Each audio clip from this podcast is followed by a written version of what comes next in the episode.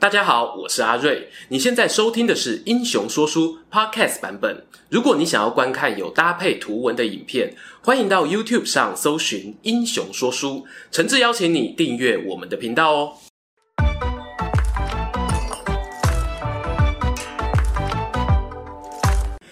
英雄说书的观众朋友，你们好，我是说书人阿瑞，替大家带来精彩的英雄故事。今天呢、这支影片特别了。过去呢，我们频道有讲过战国时期的大将，好比白起、李牧等等，但似乎呢，一直没有聊过春秋时期的名人。对于啊，以挖坑为拍片宗旨的说书人来说呢，放着整片的春秋大草原不去挖它，实在说不过去啊。没错。这回呢，我们就要来讲讲哦，在那个被孟子批评为打仗不讲道义的春秋乱世，有一位超绝稀有的人才。他坚持呢，作战啊必须比照君子之争，仿佛坚守骑士精神般。等到敌人呢都准备好了，才喊一二三，开始打仗。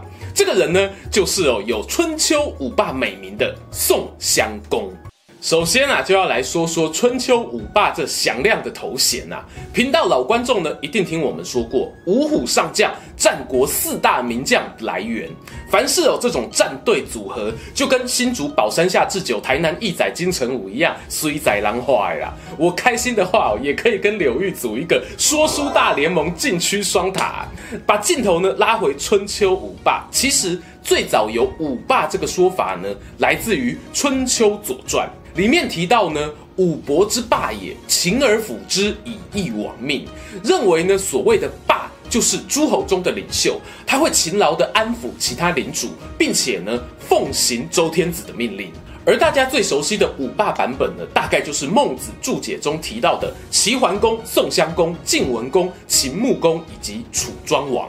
而在荀子与《汉书》注解中呢，则有提出哦，以吴王阖闾父子党或者越王勾践的不同替代人选。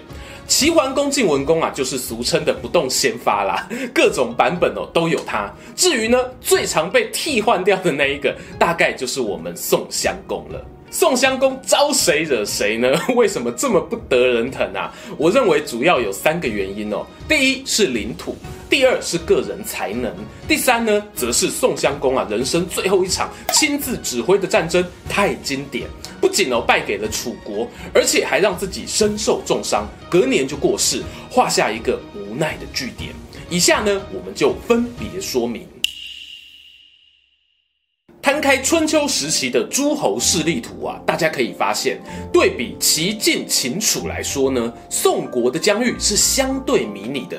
当然，在它周围还有其他像是魏、曹、朱、鲁等地哦，也是属于偏小型的国家。在东周末年，为何诸侯国的分布会如此破碎呢？其实啊，不难理解，封建社会的爵位啊，领土继承呢，父传子。子传孙，尽管哦有一些宗法去限制长幼，但难免呢会遇到没有子嗣啊、争夺遗产等状况。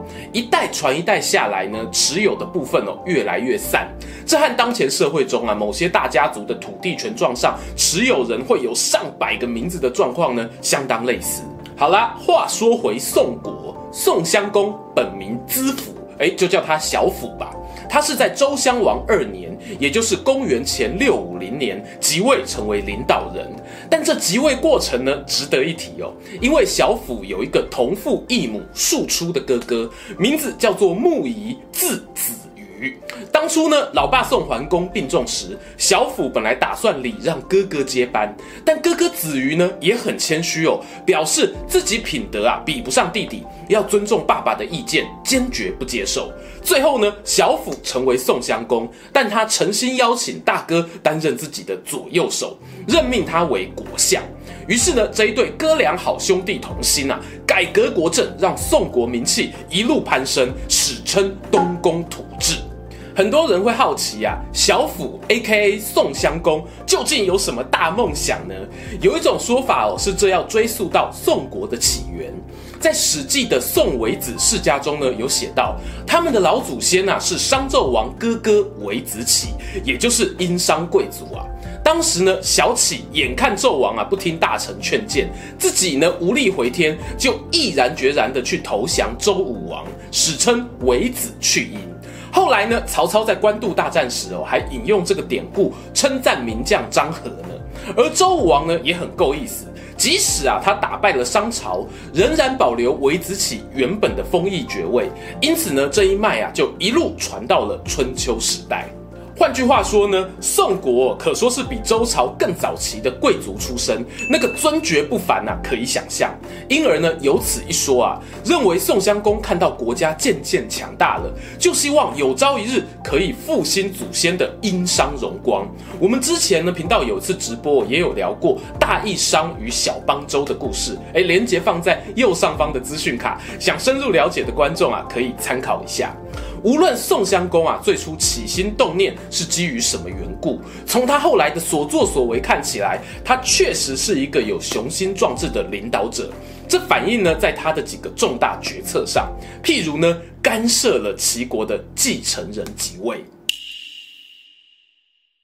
在宋襄公上任后的七年，春秋五霸之首齐桓公过世。他的五个儿子啊，为了争夺王位，闹得国内一片混乱。其中呢，有一位名叫小昭的公子，在战乱中呢，逃到宋国避难。而这个小昭啊，和宋襄公也有一点交情。为什么呢？当年齐桓公还在世时，曾举办一场诸侯会盟，名为葵丘之会，场面之盛大哦，彰显了他霸主风范。而宋襄公呢，当时虽然还在服孝，也受邀与会了。会议期间，齐桓公与大臣管仲私下讨论过啊，要立谁当接班人的话题。管仲建议呢，立贤不立长，认为小昭将来可以成为贤明的国君。同时呢，考虑到未来接班过程可能会有兄弟相争，不妨呢安排一个可靠的盟友保护小昭上位。该找谁呢？宋襄公啊，因为过去有过礼让兄长的事迹，为人好仗义的啊，就决定是他了。因为这样的渊源呢，宋襄公想起当年对齐桓公拍胸脯保证没问题啊，小昭的未来包在我身上。现在看到小昭跑来求救，没有第二句话，号召了附近几个诸侯国一起出兵护卫这一名落难王子重回故乡。加上齐国那边呢里应外合。顺利的让小昭完成接班，成为齐孝公。这个时候呢，宋襄公啊开始受到一些诸侯重视了。他大概会觉得，我竟然有办法完成齐桓公生前的托付，了不起呀，啊，负责。心底呢涌现了一个大胆的想法。没错，宋襄公想到的呢，就是要挑战一下大会诸侯，看看哦有没有办法多争取一些附庸，成为国际承认的共主。当时的局势呢，是东边啊有称霸多年的齐国和老字号的周朝宗亲鲁国，西边呢是毗邻周天子的郑国，北边还有即将崛起的晋国。这些啊都不太好惹，但南边的楚国呢，幅员广阔，如果跟他要一点糖果，应该 OK 吧？于是啊，在公元前六三九到六四零间，宋襄公呢和齐国、楚国联系，相约在楚地陆上这个地方哦举行会盟。会议中呢，他也向楚成王提出争取附庸诸侯的请求，楚王呢爽快地答应了。当然啊，大家听到这里呢，一定会觉得怪怪的。天底下哦，那有这样你要喝康的代志。宋襄公的哥哥子瑜和你们想的一样，他劝弟弟说啊，我们现在实力还不够啊，小国争着当盟主是有危险的。而另一方面呢，还有一些邻居收到邀请，却没有来参加会盟，譬如鲁国。鲁国的大夫张文仲就批评宋襄公的行为太过自我中心哦，要别人配合实现自己的欲望呢，是很难很难的。顺带一提，其实，在筹办大型陆上会盟的前两年，宋襄公就先有在曹国、齐国等地举行小型会议试水温。当时呢，有一些不愿表态服从的邻居，譬如滕国、陈国，还有曹国，在会议的时候哦，迟到的迟到啦，不准备茶水点心啦，整个就是散漫。宋襄公呢，当时一怒之下，也展现小霸王的霸气，挟持了滕宣公，把陈国领导人呢抓来当祭品，甚至哦带兵攻打曹国。认真说哦，小活动办不起来，其实呢，你就要思考是什么原因造成的，而不是一头热的继续砸钱啊，想说把饼做大。尽管子瑜呢也不断不断的跟弟弟说该收手了，我们没那个命啊。可惜呢，宋襄公不听，终于导致接下来的大祸临头。镜头呢，回到陆上会盟过后，楚成王啊，大概也摸清楚宋国的底细。他表面上答应了宋襄公的要求，要让几个诸侯呢作为他的附庸，并且安排在同一年的秋天找来各路诸侯会面，貌似呢要承认新的霸主之位。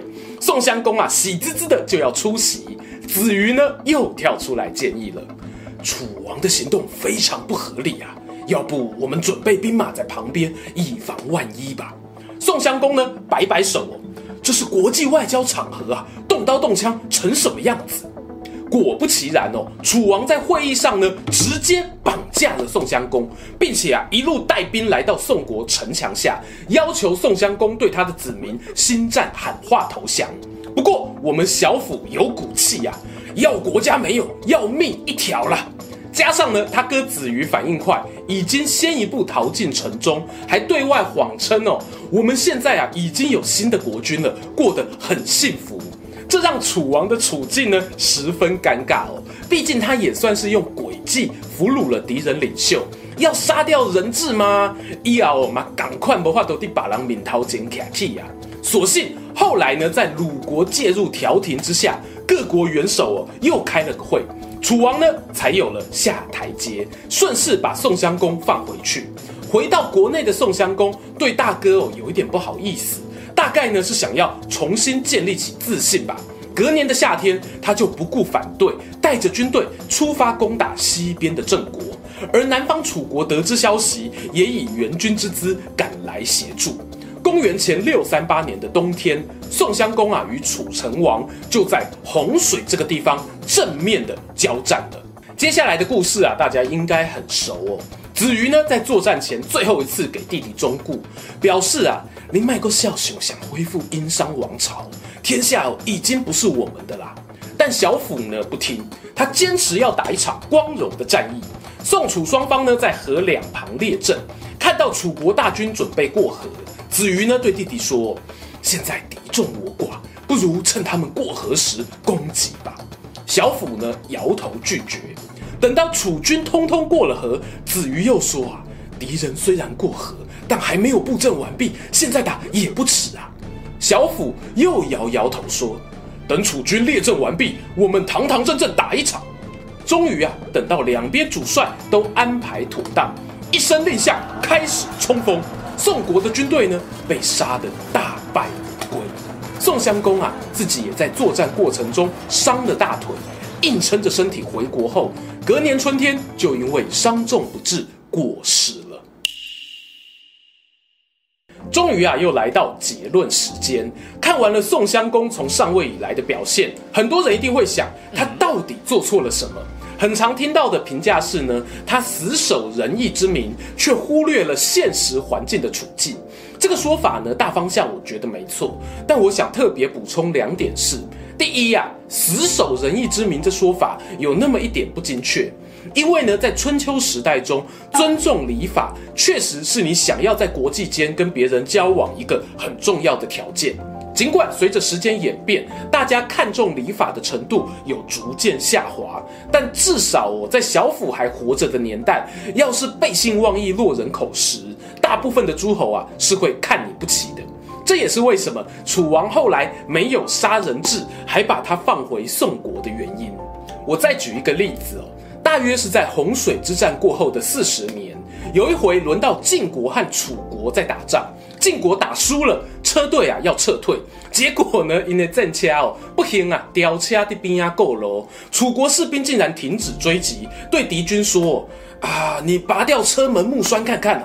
哎，车子开始动了，但动没有两步呢，又卡住。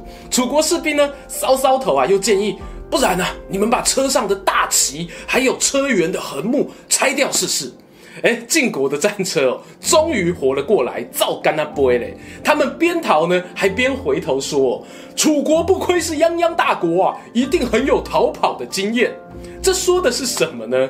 其实春秋早期是有一种习惯，打仗不要赶尽杀绝，敌人撤退时呢，做做样子就好了。哎，但这也不代表所有古人打仗都这样哦。譬如三代时期的殷商王朝，他们打仗时啊，就有驱赶敌人、俘虏啊老百姓当先锋的案例。因此，每一个时代都有那个时代的社会价值。而且有原则呢，也必定会有例外。隔了一百年啊、两百年的人，拿现在文化去批评遵循旧时代价值观的人，譬如以前可能比较没有性别平权观念，我们若因此责备某个古代家长哦，不鼓励女儿上学，杀猪大男人，我是觉得没必要啦。知道那样不好哦，我们现在已经改了，才是最重要的事情。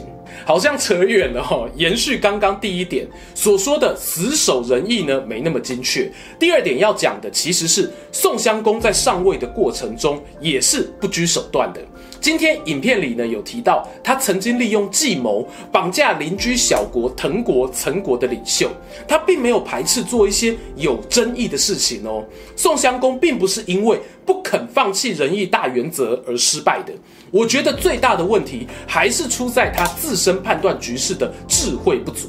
大家千万不要因此认为守仁重义是一件坏事。事实上，我个人认为呢，仁义的实践原本就是建立在你可能会因为某些事情损及自身、利益他人，这不是大多数人愿意做的，才显得这行为可贵。反过来说，如果你做某件事情的当下，并不确定它对自己有害，甚至呢还期待这件事情利大于弊，那恐怕就和仁义的本质有一点违背了。而宋襄公啊，在洪水之战的当下，我猜测呢，他大概有没有料到会败得这么惨，伤得这么重哦，再也不能翻身，这才是最大的失误。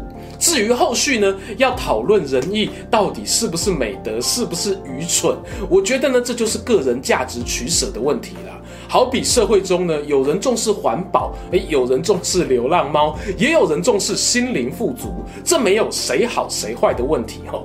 五郎庆修旧啦，五郎庆倒湖，马五郎庆巴拉雷姆啦。春秋乱世中有许多弱小的诸侯国被强权所吞噬。宋襄公呢，他固然有错估形势的缺失，但同时他也具备了奋力一搏的勇气。这应该是某些人认同他曾经短暂的作为一个过渡时期霸主的原因。若单纯的将他视作平板迂腐的道德傻瓜，我觉得呢是可惜了。喜欢今天的故事吗？英雄说书需要你的支持，让好故事被更多人听到。动动手指订阅我们频道，打开小铃铛，选择接收全部消息，这对创作者的帮助非常非常大。如果你还想要给我们更多鼓励，也可以扫描加入会员 QR code，用每个月一杯咖啡的钱赞助我们的内容创作。这里是英雄说书，我们下次再见，拜拜。